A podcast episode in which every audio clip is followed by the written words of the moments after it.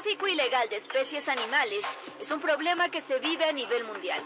Las zonas protegidas muchas veces son violadas por personas que se dedican a su captura.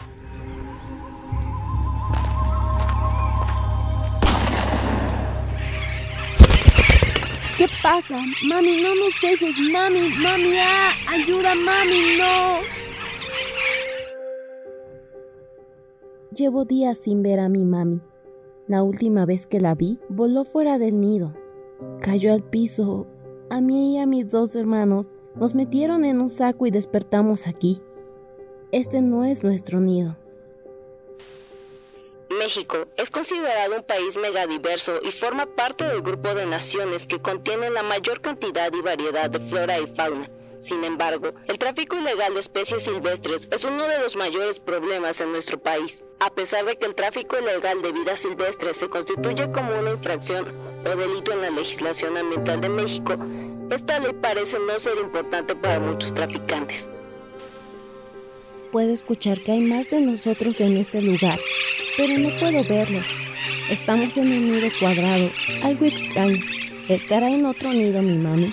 Recuerdo que mi mami nos contó acerca de los monstruos que nos encerraron en este nido. Humanos se llama. Nos advirtió de no acercarnos a ellos, pero al parecer nos tomaron por sorpresa.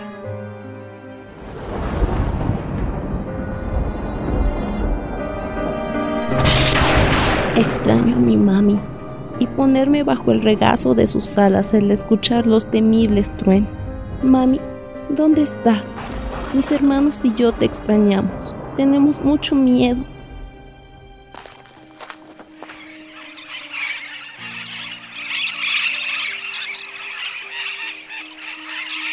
¿Cuánto cuesta, señorita? Pues está a 1800. Tenemos uno que es un periquito, pero más chiquitito. Esos son periquitos que ya nos queda más Ah, chiquitos. ya, ah, ¿Me podría mostrar uno? ¿Es- ese- ¿Esos hablan?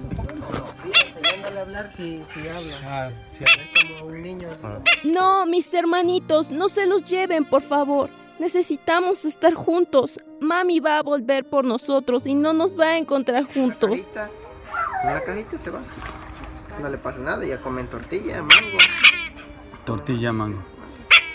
Es que está muy escandaloso. No.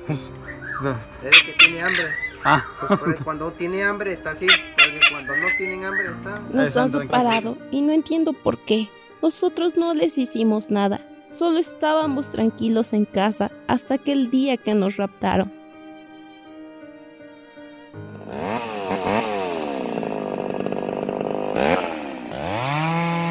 A lo lejos se escucha cómo los humanos talan los árboles. Espero que los vecinos de los árboles de al lado se hayan salvado.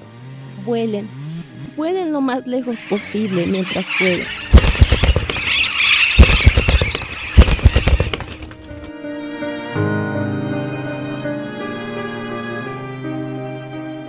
Llevo varios días encerrada en este nido, sin comer bien. No me han dado agua. Me siento débil, pero me mantiene firme la esperanza de poder ver a mis hermanitos regresar con mi mami por mí. Especializada contra Delitos Ambientales aseguró en Tuxtla Gutiérrez un grupo de citáceos o aves en peligro de extinción y que pretendían ser comercializadas en el mercado negro. Los ejemplares se encontraban en jaulas en un cuarto de hotel de la capital. Gracias. Puedo escuchar el sonido de la libertad bajo este, mi último respiro.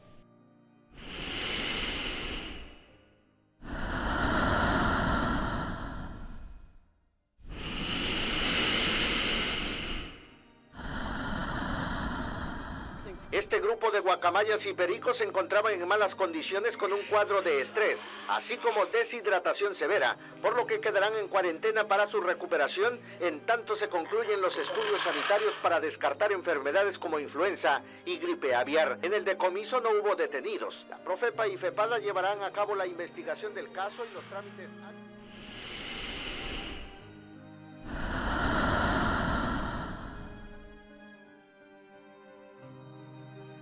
La próxima vez que quieras una mascota exótica piensa si estará mejor contigo o donde siempre debió estar, en su hogar natal. Las noticias solo muestran una cara de la historia, la otra parte la callan ellos.